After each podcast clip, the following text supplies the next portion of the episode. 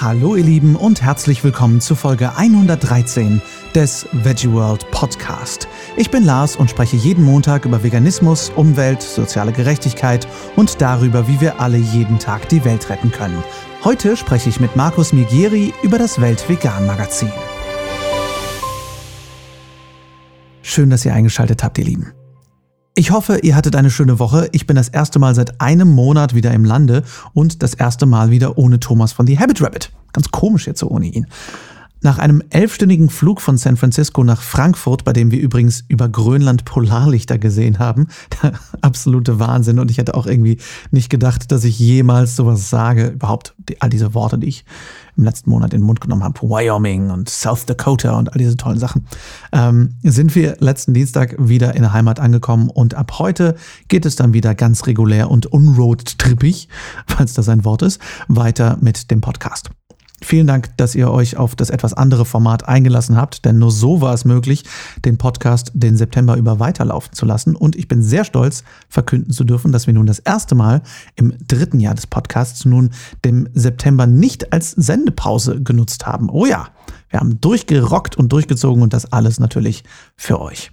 Es war wirklich ein Abenteuer, in Amerika zu sein. Für mich definitiv eine Once-in-a-Lifetime-Experience. Ich denke mal, das ist sehr wahrscheinlich, dass ich nicht mehr nach Amerika reisen werde, allein aus dem Grund, dass ich nun eben auch nicht mehr fliegen möchte. Und ähm, ja, aber es war definitiv ein Riesenabenteuer. Ich bin sehr dankbar für all die Erfahrungen, die ich machen durfte, all die Menschen, die ich treffen durfte. Und wenn ihr mehr davon sehen möchtet, am gestrigen Sonntag kam der neue Vlog Teil 4 von unseren insgesamt fünf Vlogs heraus. Natürlich bei YouTube auf dem The Habit Rabbit Kanal. Den gibt es natürlich auch in den Shownotes verlinkt. Es lohnt sich sehr. Ich sage nur Büffel und Luftaufnahmen und äh, Luftaufnahmen von Büffeln. Also es ist der Wahnsinn. Und wo wir gerade bei spektakulären Dingen sind, am kommenden Sonntag ist die lang und heiß ersehnte Premiere von Planet Vegan, der weltweit ersten veganen Doku-Serie, die ich gemeinsam mit Regisseur James Hoot nun seit ähm, boah, äh, letztem September oder Oktober, glaube ich, erarbeite. Also er ist natürlich schon seit letztem Februar am Film gewesen, also seit 2018 und äh, hat über ein Jahr lang gefilmt und die ersten zwei fertigen Folgen zeigen wir euch, nämlich die erste und die, haltet euch fest, achte Folge. Eigentlich sollten es erst fünf Folgen werden, dann sieben und jetzt sind wir bei acht. Außerdem zeigen wir euch natürlich einen Vorgeschmack auf die restlichen Folgen und danach gibt es eine riesige Aftershow-Party. Sorry an alle, die noch nach Karten gefragt haben, das ist leider nicht mehr möglich, denn wir sind in der Tat komplett ausverkauft. Das Traditionskino Babylon, wo wir die Premiere halten, ist mit seinen 500 Sitzen komplett pickepacke voll, womit das Kino übrigens null gerechnet hat. Sie waren komplett überfordert, als sie gehört haben, dass wir wirklich ausverkauft sind. Ähm, das machen anscheinend nicht so viele. Ich meine, hallo, eine vegane Doku-Serie. Ich meine, wer guckt sich das schon an? ich sag nur, es wird fantastisch und ich freue mich sehr, euch dort zu sehen und entschuldige mich im Voraus, wenn ich etwas durch den Wind sein werde, denn ähm, es wird sehr aufregend. Ich habe da jetzt ähm, ja, fast ein Jahr quasi mit dran gearbeitet, sehr viele Stunden reingesteckt und sehr viele schlaflose Nächte, zum Beispiel die letzte Nacht. Denn gestern bis heute haben wir alles für die Premiere fertig gemacht. Also es wird großartig. Ich werde durch sein und ich freue mich sehr. Aber jetzt mal aus der Zukunft in die Gegenwart, denn heute spreche ich mit Markus Migieri, Herausgeber des Weltvegan Magazins, das sicherlich den meisten von euch ein Begriff sein wird. Übrigens haben wir in der kommenden Ausgabe des Magazins auch einen großen Artikel über Planet Vegan. Ich sag's ja nur. Markus hat schon allerlei Stationen in seinem Leben durch und hat einiges zu erzählen und wie sich so ein großes veganes und internationales Magazin gestaltet, das hört ihr jetzt im Interview. Ich sitze hier nach äh, langem, langem Hin und Her endlich terminlich gefunden mit Markus Megiri in Hamburg bei euch im Weltvegan-Magazin-Büro. Vielen Dank, dass ich ja, da sein darf. Absolut, herzlich Und, äh, willkommen. vielen Dank, dass du im Podcast bist, endlich. Endlich, da wird es Zeit. genau. Wir freuen uns drauf. Auf jeden Fall. Ähm, Markus, für die Leute, die, die dich noch nicht kennen mhm. und die das Weltvegan-Magazin noch nicht kennen, wer bist du, was machst du, was ist das Weltvegan-Magazin? Ja, ich bin, hast du schon sozusagen ausgedrückt. Ne? Bin ja nicht nur ähm, Herausgeber des Weltvegan-Magazin, klingt so äh, groß. Ich selbst beschäftige mich seit meinem sechsten Lebensjahr mit Sport und Bewegung und vielleicht die Ernährung. Seit ich 15 bin, die kommt unweigerlich dazu. Und so kam es dann auch irgendwann, dass ich in das Thema vegetarisch-vegan gerutscht. Mehr gibt es darüber eigentlich nicht zu sagen, denn sonst könnte ich ja in jede Richtung links und mhm. rechts jetzt abschweifen und da hätten wir eine Stunde. Ähm, äh, das, äh, äh, das bringt nichts. Und ich kam 2013, 14, Weltvegan-Magazin. Folgerichtig, neben all dem, was ich bis dorthin getan hatte, war dann klar, das musst du rausbringen in die Welt, die Leute mit reinnehmen, aufzuklären auf absolut spielerische, offene Art, ohne Moral und ohne Ethik.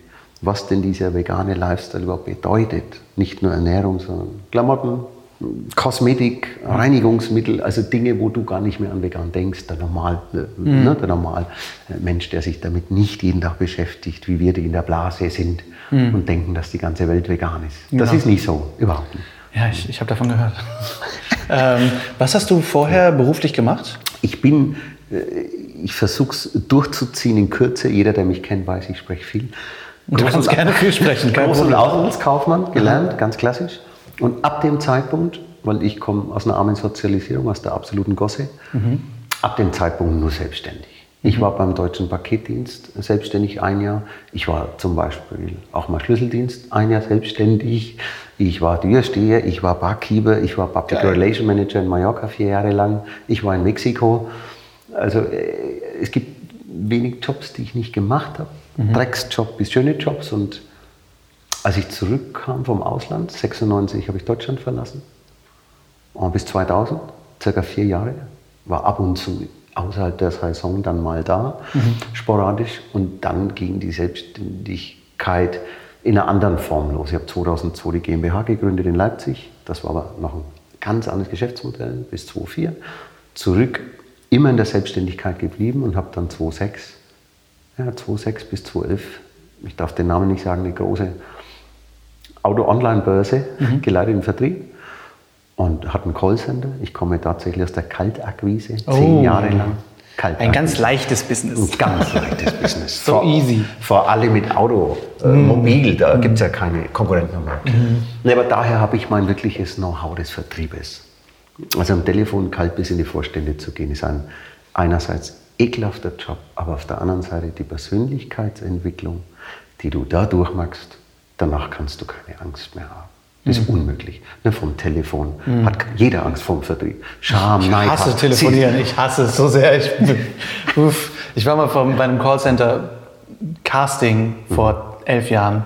Und ich und mein einziger anderer Schauspielkollege, wir wurden nicht genommen, weil wir zu empathisch waren. zu sehr uns. Sie wollen es nicht? Okay, dann, dann, ist, dann ist okay. Genau so. Also ich war anständig. Ich war ein guter Callcenter. Vertraue mir, meine Mitarbeiter haben mich geliebt, so wie ich sie. Aber am Ende ist das Geschäft das gleiche Modell und mhm. das Hinterherlaufen, Anrufen hat natürlich auch etwas Energieraubendes, wenn du dir nicht bewusst bist darüber, dass das mit dir gar nichts zu tun hat. Mhm. Aber das ist eine andere Kiste. Da sind wir dann in der Persönlichkeitsentwicklung. Mhm. Aber um das zum Abschluss zu bringen, war dann bis 2011. Und dann kam auch schon so ne, 2013, 2014 das Magazin und bis dahin habe ich noch Interimsmanagement betrieben mit meinem Vertriebssender, man, so kann man das sagen.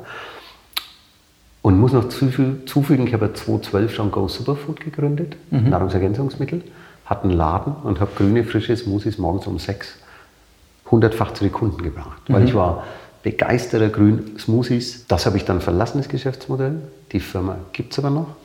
Deswegen kommt jetzt das Eiweiß nächste Woche, weil die Welt braucht ein neues, veganes, in Deutschland produziertes Eiweiß. Das mhm. kommt nächste Woche nach sechs Jahren. Unfassbar. Ja, und dann eben, dann wie gesagt, nur noch ein Magazin und da, ähm, glaube mir, 132 Seiten braucht so viel Aufmerksamkeit mit allem Mann zusammen, dass wir die Energie, um die Qualität zu halten, egal wie das jemand empfindet für sich, versuchen die beste Qualität zu bringen und kennen jeden, mit dem wir schreiben. Marken sind da voll ähm, involviert und motiviert. Ähm, da kannst du nichts anderes mehr machen. Hm. Das ist ein 24-Stunden-Job. Nicht Job, sondern Leben. Ja, ja, auf jeden Fall. Das nimmst du mit nach Hause. Ja, ganz normal. Und, aber ja. dieses mit nach Hause soll nicht so klingen wie, ach so, ich kann nie abschalten. Nee. Mein Leben ist gänzlich Arbeit und unterschiedlich von Arbeit frei. Ich mache das, was ich mache. Hm. Da gibt es gar keine Definition von Arbeit oder Leben oder Freizeit oder Sport.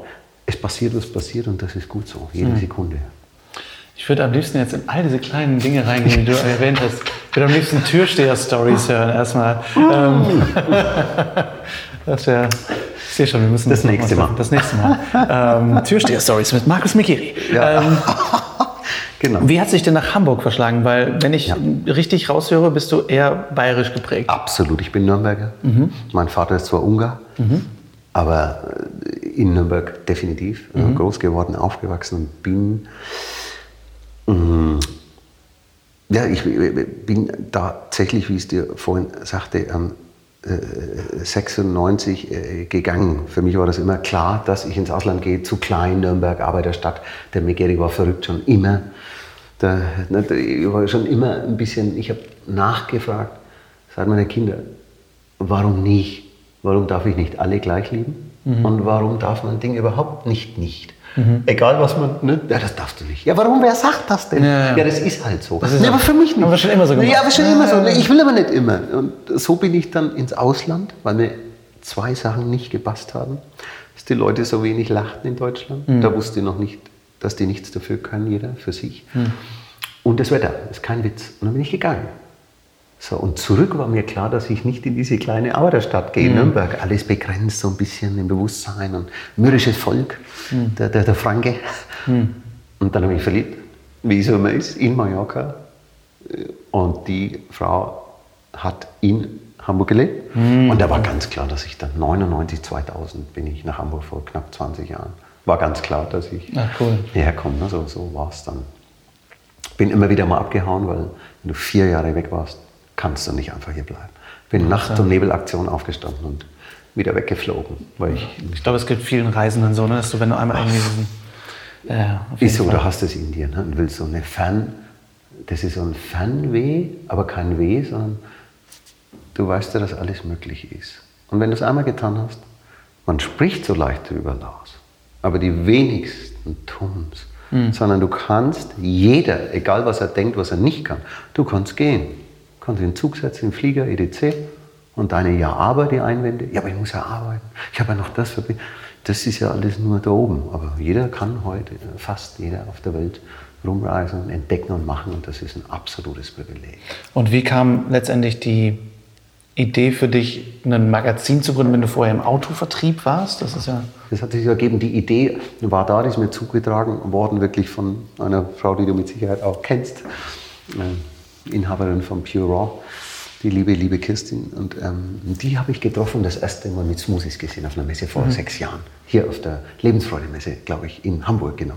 Die hat mich auf die grünen Smoothies gebracht und die ist natürlich auch mega Raw Food, vegan und alles, eine super Frau, so eine super Freundin. Ich bin ja demnächst auf dem Raw Food ähm, Event wieder und ähm, da kam es dann so volle Kanne. Die hat mich verbunden mit jemandem, der was eine Idee hat. Also ja, komm, machen wir sofort, weil habe ich auch im Kopf, machen wir. So, und so kam das in Magazin. Deine Frage ist völlig berechtigt.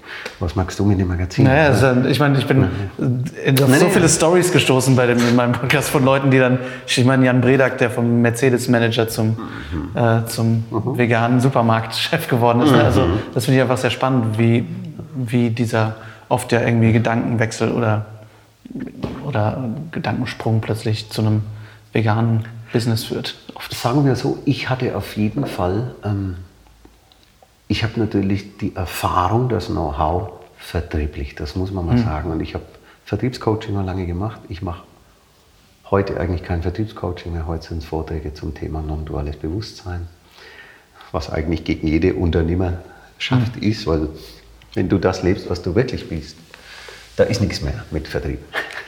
Und äh, ne, das war für mich dann auch äh, schwer. Müsste man jetzt fast noch dazu packen, dass ich seit 1999 auf der Suche nach der Erleuchtung war. Habe jeden Guru in die Augen geguckt, in jedem Land da war. Da ist nichts und habe dann bin den Weg auch noch parallel dazu gegangen und was gut so ne, Bewusstsein vegan und auch einen Meister getroffen 2011, der jetzt zwar gestorben ist letztes Jahr Weihnachten. Und so ist es alles Bewusstsein, das hört sich immer so leicht an, Nachhaltigkeit, ja, vegan passt da auch gut rein und da sehe ich, dass auch das durch das Bewusstsein, was bei mir, so drücke ich es jetzt aus, um es verständlich zu machen, schon 99 sich viel damit beschäftigt hast, wer ich bin, wahrhaftig oder was ich bin, ist viel besser. Und da passt das Vegan ja sehr viel mehr rein, als irgendwo ein Callcenter zu haben und mhm. Vertrieb zu machen und von Leuten am Telefon Abschlüsse zu wollen, was also Klar. ganz anders. Und da habe ich gedacht, Mensch, geil, weil du brauchst ja auch Anzeigen, du brauchst Werbekunden, Kooperationspartner, etc. Vegan, das kann ich ja locker, das ist ja, da rufe ich ja mit einer Freude an, ne? so, das ist mhm. überhaupt kein Problem, man war ja auch im Aufstreben, da waren noch nicht so viele Magazine da und alles top. Und mein Selbstläufer dachten wir. Und heute bin ich bei 660.000 minus. Krass. Das ist die Wahrheit. Und gucken, wie wir irgendwie schaffen wir es immer wieder. Das ist die mhm. Wahrheit. Keine Ahnung ähm, wie, aber es wird von irgendetwas getragen. Solange das geht, ziehen wir durch. Wie, was ist die größte Herausforderung, so ein Magazin zu machen? Die Kohle, ganz Kohle. klar. Es klingt so ja. flach. Also nee, das, das klingt sehr verständlich, ehrlich gesagt. Weil, ähm, nochmal, äh, es gibt nicht viele vegane Firmen, die viel Geld haben. Mhm. Das wird alles kommen, da bin ich sicher. Das ist auf dem besten Wege weltweit. Es gibt nicht viele. Die versuchen, neue Produkte in den Markt zu kriegen. Völlig verständlich, brauchen ihr Geld für die Lebensmitteltechnologie, für die Entwicklung, Produktmanagement, also Brandmanagement. Da ist nicht viel für Werbung. Das ist das eine. Zudem gibt es viele, viele kleine, die super Ideen haben, aber keine Kohle auf Tasche. Da gehen ganz viele drauf. Wie gesagt, kriegt keiner mit, weil immer nur die Erfolgsstories werden ja gezeigt, mhm. nicht die Pionierarbeit. Und auf der anderen Seite hast du natürlich das Thema, wenn die groß genug sind, machen sie Fernsehwerbung. Mhm. Es kommt immer mehr digital. Man sagt, Print ist tot, was zum Glück nicht so ist, weil es wird immer Leute geben, die Print mögen. Aber eBay hat natürlich überhand genommen, aber uns weit überholt, muss man sagen. Und ähm, ja, kennst du ja eh, es gibt Facebook, es gibt Instagram, es gibt alles. Und, und so ist die Entwicklung. Und da mussten wir uns irgendwie mitbewegen, was nicht einfach ist, weil du hast dich eingestellt auf Print. Habe keinen einzigen Gedanken gehabt, Lars 2013, das geht nicht. Weil es wird ja irgendwann digital kommen. Nicht, dass wir es verschlafen haben. Aber ich glaubst ja nicht, dass nur noch die Leute mit Handy und vor allem ich, der so geh in den Wald und bist connected. Also, mhm. Ich will doch nicht nur digital da sitzen und in die Klotze gucken, aber es, 70 Prozent wird gelesen digital. Mhm. Also wie du Podcast weißt ja auch, wer liest denn heute noch? Das sind Special Interest, Hefte vielleicht über Diamanten oder über Angeln, ne? weißt du, wie schlimm die sind. Aber so, so, so, so, so ein Mainstream-Magazin, was denkst du, warum es keins gibt? Es gibt keins. Hast du schon mal ein veganes Mainstream-Magazin gesehen? Es gibt keins. Wir sind mit die erfolgreichsten, das darf ich sagen und bin dankbar. Aber die Abverkaufszahlen von uns allen, das ist ja marginal gegen die wirklichen Veganer, die es geben soll. Fast eine Million, zehn Millionen Vegetarier. Da wundert es mich sehr, wo sind all die Käufer, die die Magazine äh, lesen sollten. Und wir haben auch viele Nicht-Veganer als Leser. Also das Potenzial ist enorm. Und ich wünsche uns, dass wir sichtbarer werden, weil alle Leute einen Top-Job machen und auch voll mit Herzblut dabei sind, ohne naiv zu sein. Wir brauchen alle unser Geld zum Leben. Äh, so und auf der anderen Seite ähm, ja, kann man nicht aufhören, weil es viel Spaß macht. Gab es den, gab's den Gedanken, mal komplett auf quasi E-Paper umzustellen? Oder macht das keinen Sinn, weil es quasi, weil du immer den Laden brauchst, wo Leute es schon mal sehen? Oder wie, wie ist da der Gedankengang? Sehr gute Frage. Ähm, ja, war schon mehrfach da, schon vor eineinhalb Jahren. Ne? Wir bekommen ja auch mit, was los ist, ne? durch all diese digitale Möglichkeiten, sich zu verbreiten. Aber E-Paper, vor allem wir reden von Abos, ist ja auch nicht so einfach, weil mhm. wer zahlt das Geld für ein digitales Magazin, was es auch Print gibt? Mhm. Dann ist in, in, den Köpfen der Leute wieder, ne, dann will ich es auch Print. Ja, klar. Also, ja. Ich zahle doch nicht den gleichen Preis. Ja. Den haben wir bisher gehalten, zum Glück. Weil das ist ja die Qualität des Heftes, das ist ja mhm. nicht weniger wert, nur weil ich es dann digital angucke. Ja, wir haben klar. die gleiche Arbeit. Aber, du hast ja vollkommen recht, wir sind jetzt dran, um darüber rauszugehen. Das werden wir auch mit dem nächsten Newsletter tun. Und wir bekommen gerade eine PR-Agentur, Unterstützung. Freue mich darauf, damit wir dieses Thema auch mal machen. Haben wir uns nie darum gekümmert. Ein bisschen mal wir haben ein Newsletter, mal ein bisschen ähm, Pressenachrichten, was ist denn los beim Magazin? Weil wir machen ganz viel, das wissen viele gar nicht. So, und da sind wir gerade dran. Und dann werden wir es umstellen, dass wir nur noch, das ist exklusiv übrigens gerade, oh. es ist noch nicht draußen, macht nichts. Macht nichts, es gibt keine Geheimnisse. Alles transparent, lieber Lars. Wir werden dafür sorgen, dass an jedem Flughafen und Bahn Hof, wo jeder mal vorbeikommt, dachten wir, auf jeden Fall das Brand geben will. Und jeder, der Sprint haben möchte, nicht bekommt in seinem Kiosk im Lädchen, der kriegt es kostenfrei aus unserem Shop. Okay. Versandkostenfrei, direkt ins Haus. Muss nicht laufen. Krass. Das gibt es jetzt schon. Ja. So, und eBay war ganz klar, die gehen weiter. Mit der auch eine schöne Kooperation. Das machen wir jetzt mit Amerika dreimal. Freuen wir uns mega. Wow. So, damit wir das Internationale voranbringen. Und ähm, dann müssen wir gucken, dass wir das interaktiver gestalten, das eBay noch interaktiver, Videos rein, schön, wie es sich gehört, mit unserem Weltvegan TV. Wir haben einen Shop auch noch, aber äh, können wir uns kaum mehr darum kümmern. So, das, waren immer, das waren so die vier Bausteine. Wirklich, das war das Magazin, das war das digitales eBay, das war Weltvegan TV und unser Shop. Passt ja perfekt. Ein Kunde kann schön sein Produkt bei uns rein oder seine Dienstleistung, seine Story, verknüpft automatisch in unserem eBay natürlich und das Produkt an uns Shop. Also alles fair. So, aber das schaffen wir nicht ganz unternehmerisch, weil da sind wir unterbesetzt und so viel ist finanziell einfach nicht drin, aber wir sind, wir sind dran. Also wir haben eine mega Menge Unterstützung, weil viele uns natürlich auch kennen und mögen und wir haben die auch unterstützt jahrelang. Und so ähm, arbeitet man sich wirklich Hand in Hand. Gibt es im Unternehmertum kaum. Ja, ja. Aber im veganen Bereich kennst du fast jeden Chef und Total. alles. Das ist super. Das habe ich echt auch noch nie vorher erlebt. Einfach dieses krasse Hand in Hand in der veganen Szene. Einfach das, weil es einfach nicht so dieses Ego-Ding ist, sondern du weißt ja, wofür du das tust. Ne? Und wir ziehen halt alle an einem Strang. So, das ist halt Und du erreichst noch Leute. Ja. Damit ich, ich darf einen Namen nennen, weil weiß man, ne? Thomas von Aviso, ah, super Typ auch. Wir sprechen miteinander. Und Im Internet, wenn du, wenn du siehst, Aviso sehe ich sehr oft, vielleicht weil Google das direkt auf mich schon, aber ich sehe es halt, kennst du das Thema? Und ich denke, Mensch, wow, muss auch gucken. Ne, so ist eine Supermarke und ähm, Pioniersarbeit geleistet und ähm, trotzdem nicht so einfach. Du bist außen sichtbar, jeder denkt, wow. Aber intern die Strukturen aufrechtzuerhalten, das finanziell zu managen, das ist für die meisten, meiner Meinung nach, für die Firmen, gerade vegan, pflanzlich, eine große Herausforderung. Und da nicht mit den Großen ins Bett zu springen. Ich habe keinerlei Vorwurf, hallo. Jeder, der es macht, gibt keine Schuld in meiner Wahrnehmung. Super, soll er machen, alles gut. Und ähm, dann sieht man, ähm, wie es läuft, ob die Community das dann ne, so annimmt. So, ob Mensch, Greenwashing zu stark sich kaufen lassen. Aber ähm, was ist denn mit Simple Wheel? Sind die jetzt schlecht, weil sie mit einem Milchproduzenten zusammen sind? Soll man sie nicht mehr kaufen? Wo fängt die Moral an? Wo hört sie auf? Ja. Wo- ne, Voll. Da hast du jetzt Nestle, Gartengourmet, schmeckt unfassbar vielen, ist aber Nestle. Gleichzeitig Wasserprivatisierung auf der ganzen Welt haben die Ja, vor. absolut. Also was machst du denn jetzt? Dann einerseits unterstützt du ja das Vegane von denen, dass die nicht mehr Geld in die andere Ebene schieben. Na, das unterstütze ich doch, dann kaufe ich doch. Ich kann es nicht.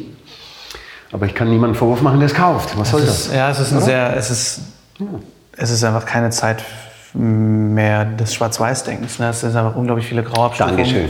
Ja, und es, das ist halt wirklich was, wo, wo wir alle für uns selber entscheiden müssen, okay, wo, wo setze ich für mich die Grenze? Ne? Ich meine, wie viele, wenn du jetzt sagst, du isst zwischendurch ein Stück Käse und ernährst dich sonst vegan, so, weißt du, es ist, Ja, was- was- ne? es ist halt wäre ich? stufenlos, es ist halt stufenlos regelbar. Und wenn Leute halt sagen, zum Beispiel, ich habe auch für den McDonalds Vegan Burger plädiert, weil ich gesagt habe, ja, er ist ja nicht für Veganer, er ist für Oha, ja. Menschen, die halt vegan essen möchten, aber nicht Ich vegan habe ihn schon gegessen. Ja, Kannst ich reinschauen. Das ist gar nicht mal so gut. Stimmt, das stimmt auch. Stimmt aber, aber, Aber ich ist halt muss da. ihn ja ne? probieren als Herausgeber, muss doch wissen, was Ja, ich erzähle. Genau. Nur zu sagen, der ist schlecht, das kann jeder. Genau, Das, und letztendlich geht es ja auch vor allem so um die großen Stellschrauben, wenn, wenn man niemals die veganen Produkte von nicht veganen Firmen unterstützt. Wer gibt ihnen dann die Chance, vegan zu werden? ne? Ich meine, Rügenwalder ist das beste Beispiel, die immer mehr umstellen, die jetzt ihre Currywurst aus dem Programm nehmen, um eine vegane Currywurst zu entwickeln, habe ich gelesen letztens. also das ist schon Bodo. Röben in alle Ehren. Das äh, da muss man erstmal machen, egal warum es aber auch so war. Schau. Egal auch warum so war. Egal warum so war. Ja. Ne, bei Rügenwalder. Da kommen ja auch schon wieder die Leute. Ja, weil wir Druck aufgebaut haben. Weil wir das.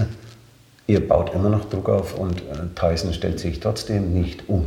Verstehst du? Und andere große Fleischhersteller. Man, das hat schon auch mit Rügenwalder zu tun. Das musst du erstmal in Kauf nehmen. Das ist alles Geld. Invest. Mitarbeiter umschulen. All das zuzulassen. Meinungen. Du weißt, wie das ist. Zu ändern ist schwer. Das ja. ist unfassbar. Also von daher, Rügenwalder ist ja ein schönes Beispiel. Mhm. Ne? Da gibt es andere auch, aber weil du es eben ähm, angesprochen hast, finde ich auch, kann man nur sagen, super gemacht. Ja. Und es gibt ja auch Firmen, die komplett umstellen. In Amerika gibt es Elmhurst, die ich hoffentlich im September interviewe. Die kenne ich ähm, gar nicht. Die ja. haben 90 Jahre lang komplett Traditionsmilchproduktion.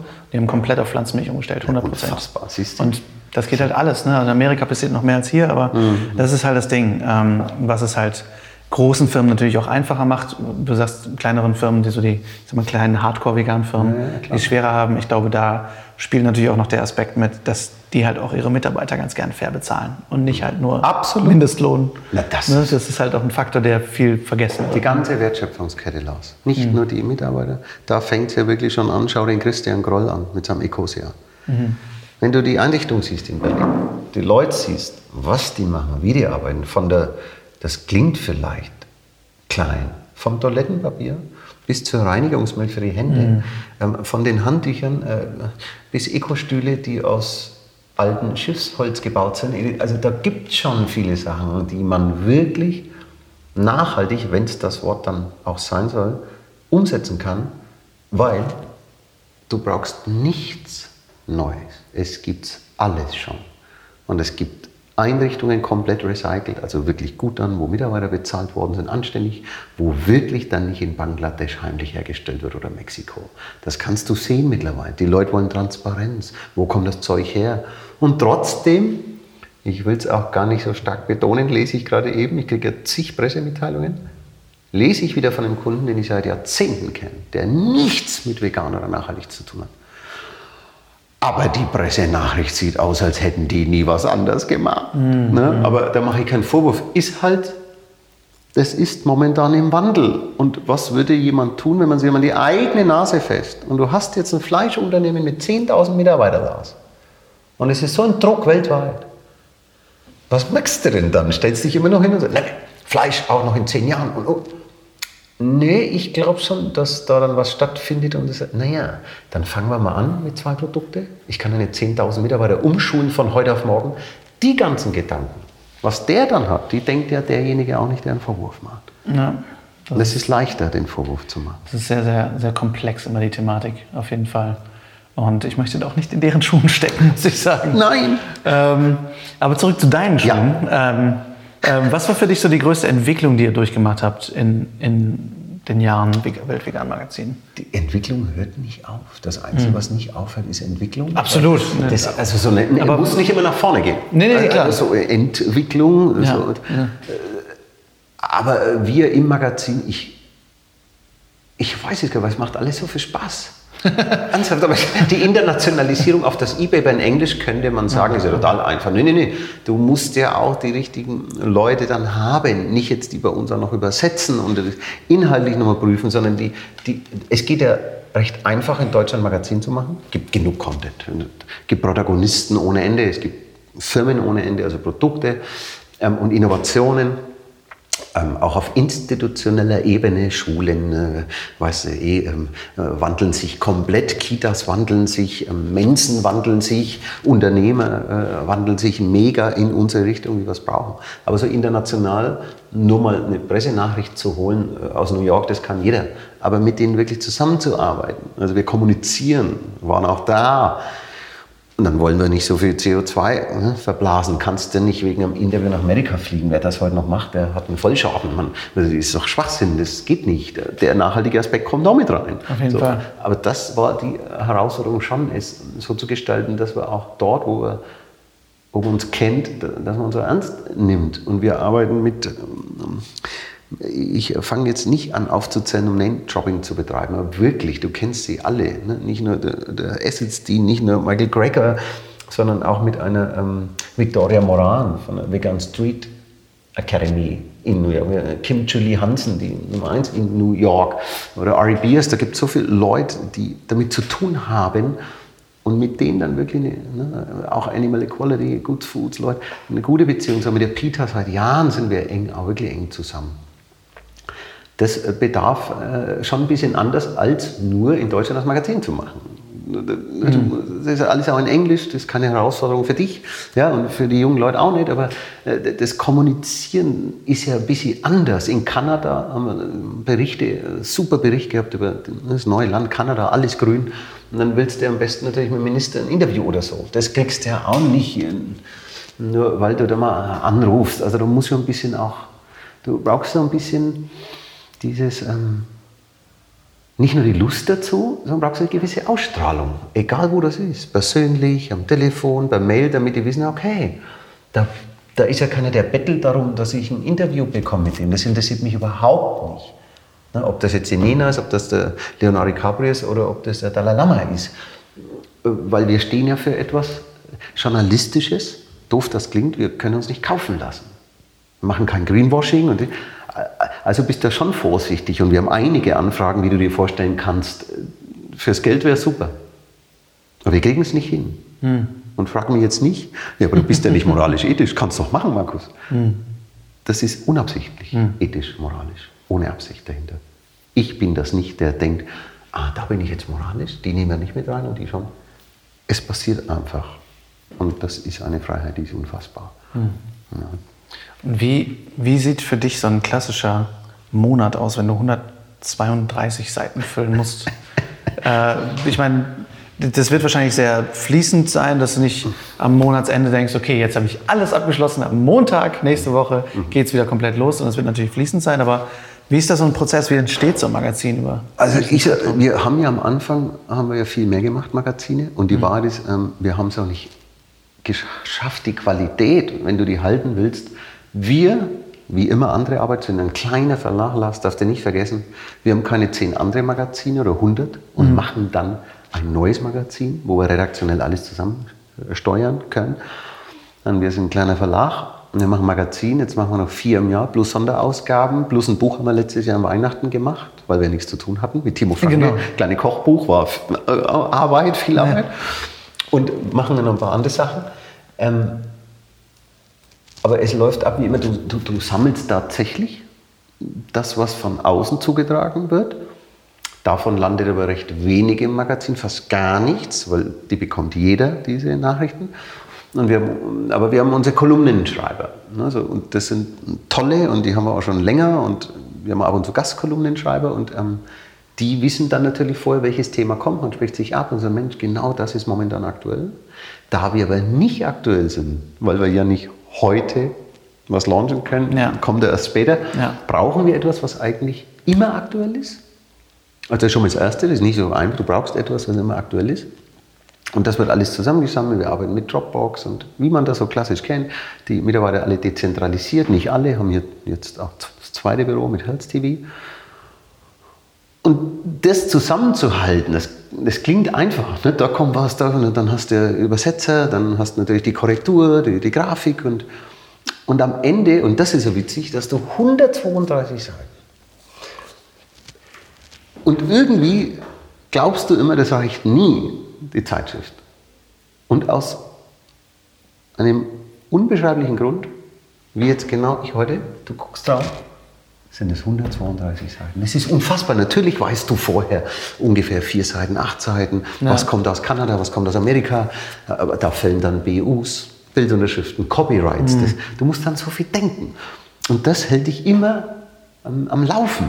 Und anzeigen ja auch noch unsere Werbekunden EDC. Ne? Das heißt, unsere E-Paper-Kunden, die teilweise separat vom Printmagazin laufen. Da ist so eine Menge äh, zu machen und das Ganze dann in eine Form zu bringen, dass es dass es wirklich Spaß macht zu lesen, nicht zu viel Schrift, auch ein bisschen Bild. Du musst da ein bisschen ähm, Gimmicks reinbringen, mal was Neues. Und das machen wir jetzt seit äh, im fünften Jahr. Ist gar nicht so einfach. Ach, so, ach was, das ist gar nicht so einfach. Klingt ja, super simpel, ja, ist aber gar nicht so. Wenn du nur Nico Rittenhaus hast, äh, äh, ja, so. aber es bringt auch nichts, weil Nico ist ein Vollprofi nur, es liest sich halt auch wissenschaftlich, wie ja, es auch ja. ist. Keiner Absolut. hat Bock, die ganze Zeit wissenschaftliche Abhandlungen zu lesen. Absolut. Ne, es ist für mich ideal, weil ich mich viel damit auseinandersetze. Nico und ich, eh. Aber du brauchst ja auch was Lockeres. Ne? Und da haben wir immer den Anspruch, ein paar Promis so ein bisschen zu haben. Und ne, wirklich nur deswegen, weil das ist Fakt. Egal wie sich das anhört. Wenn einer eine Million Follower hat, hat er halt mehr wie 100.000. Der ist für uns nicht mehr wert, gar nichts. Aber es ist ja, wie Kiki zum Beispiel, bin sehr dankbar, Kiki Cordalis schreibt ja auch für uns. Die, die Tochter vom leider verstorbenen äh, ähm, ähm, ähm, äh, Cordalis. Und äh, die schreibt immer super und hat immer super Leute. Und man bespricht sich, ähm, wer und, und, und, was könnte da drin sein. Und ähm, das macht halt Spaß, mit jemandem zu arbeiten, der mehrfach für einen schreibt. Ne? Immer nur neu. Wir haben auch andere, natürlich, äh, Journalisten oder Schreiber. Ähm, wir kaufen aber kaum was. Mhm. Also wenn ich nicht kaufe, ja von mir kaufe ich, weil es so schön ist, dort ein. Aber immer, dann, wir zahlen, wir kaufen nicht. Das ist ein Unterschied, ob man jetzt eine Säule hat, wie beim sehr großen Verlag, dessen Namen ich nicht nenne, und wo alle Journalisten nur noch aus dem Großen, aus mhm. der Säule, sich den Content herausholen, einen Satz umschreiben und der gilt für 20 Zeitschriften. Ja. Das können wir uns nicht erlauben, weil der Veganer weiß Bescheid. Ist ja auch letztendlich nicht der Anspruch. Nee, sollte, ne?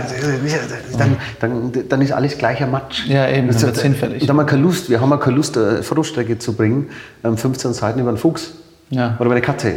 Das merkt man bei uns schon. Also in vier Seiten ist, ist echt dann ähm, auch was drin, wie jetzt Björn, ne, war in Japan, eine super Story und das ist alles echt.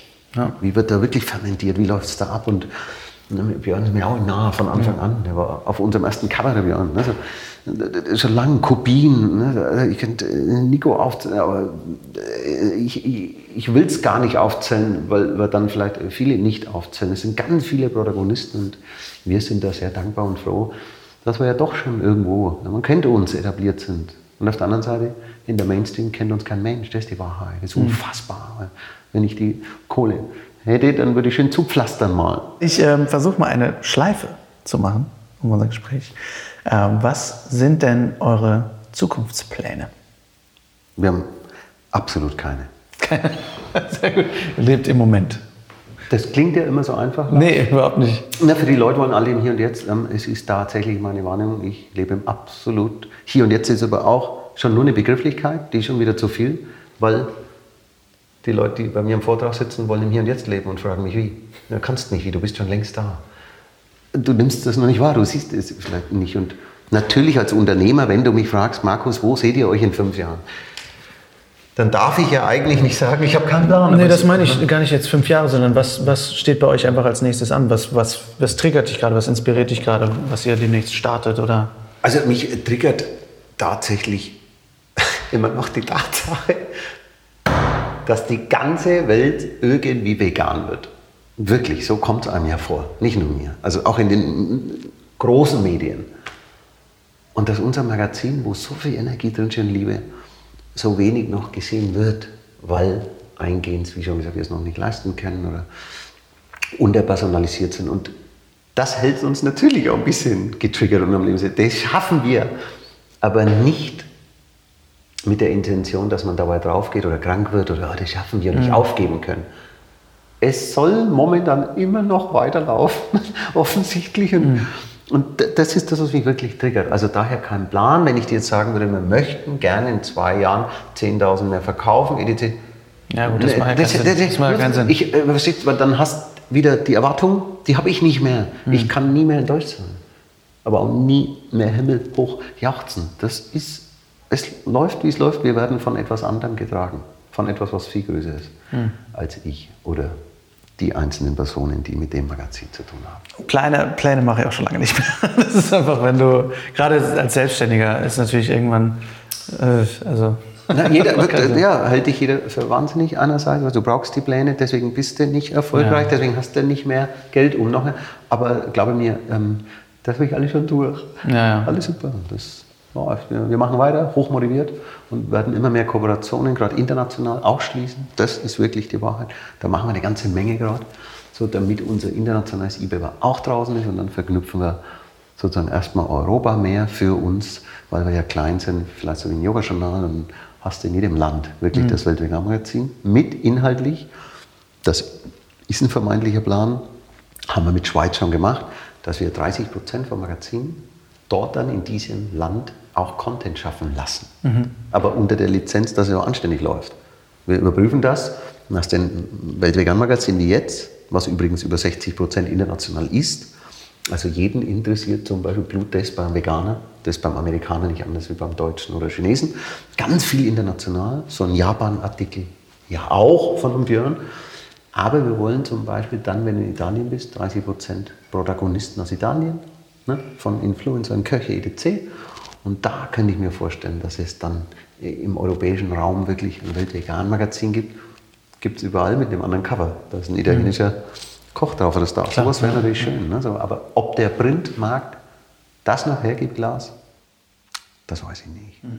Markus, ich danke dir sehr für deine Zeit. Ich das nächste Mal sprechen wir über Türstehergeschichten. Oder über Schlüsseldienst. Oder über Schlüsselgeschichten. Das glaubst du nicht. okay. Ich wünsche euch jetzt auf jeden Fall viel Erfolg weiterhin und viel danke Entspannung und, und jeden Monat durchrocken können. Wir rocken durch, wir rocken Und äh, viel Internationalität. Vielen Dank, dass du dabei warst. Thanks a lot. Vom Callcenter zum Vegan-Magazin. Das ist auch eine Geschichte, die ich noch nie so gehört habe. Aber dafür liebe ich den Podcast so sehr, dass es immer irgendwie was Neues und Unvorhergesehenes gibt. Wenn ihr mehr von Markus und vor allem natürlich vom Weltvegan-Magazin erfahren möchtet, geht einfach auf welt-vegan-magazin.de oder schaut ganz einfach in den Shownotes vorbei. Da steht alles, was ihr wissen müsst. Auch natürlich die ganzen Social-Media-Adressen, wo ihr das Weltvegan-Magazin findet. Ich hoffe, die Folge hat euch gefallen. Schreibt mir wie immer gern eure Fragen, Themenwünsche und Gedanken an lars at veggieworld.de oder direkt bei Instagram at larswalterofficial und folgt uns natürlich auch sehr gern at official veggieworld. Schaut auch auf veggieworld.de vorbei, denn bald stehen die nächsten Messen an. Am 19. Oktober bin ich zum Beispiel das erste Mal auf der Veggieworld in Zürich. Da war ich auch definitiv noch nie. So viel zu unvorhergesehen. Großartig. Und wir hören uns nächsten Montag wieder. Da spreche ich mit dem ehemaligen Metzger Peter Hübner über neue Erkenntnisse und neuen Sinn im Leben. Es wird mega spannend. Bis dahin rockt die kommende Woche. Lasst uns aufstehen und loslegen für die Tiere, für die Umwelt und für uns alle. Viel Spaß beim Weltretten.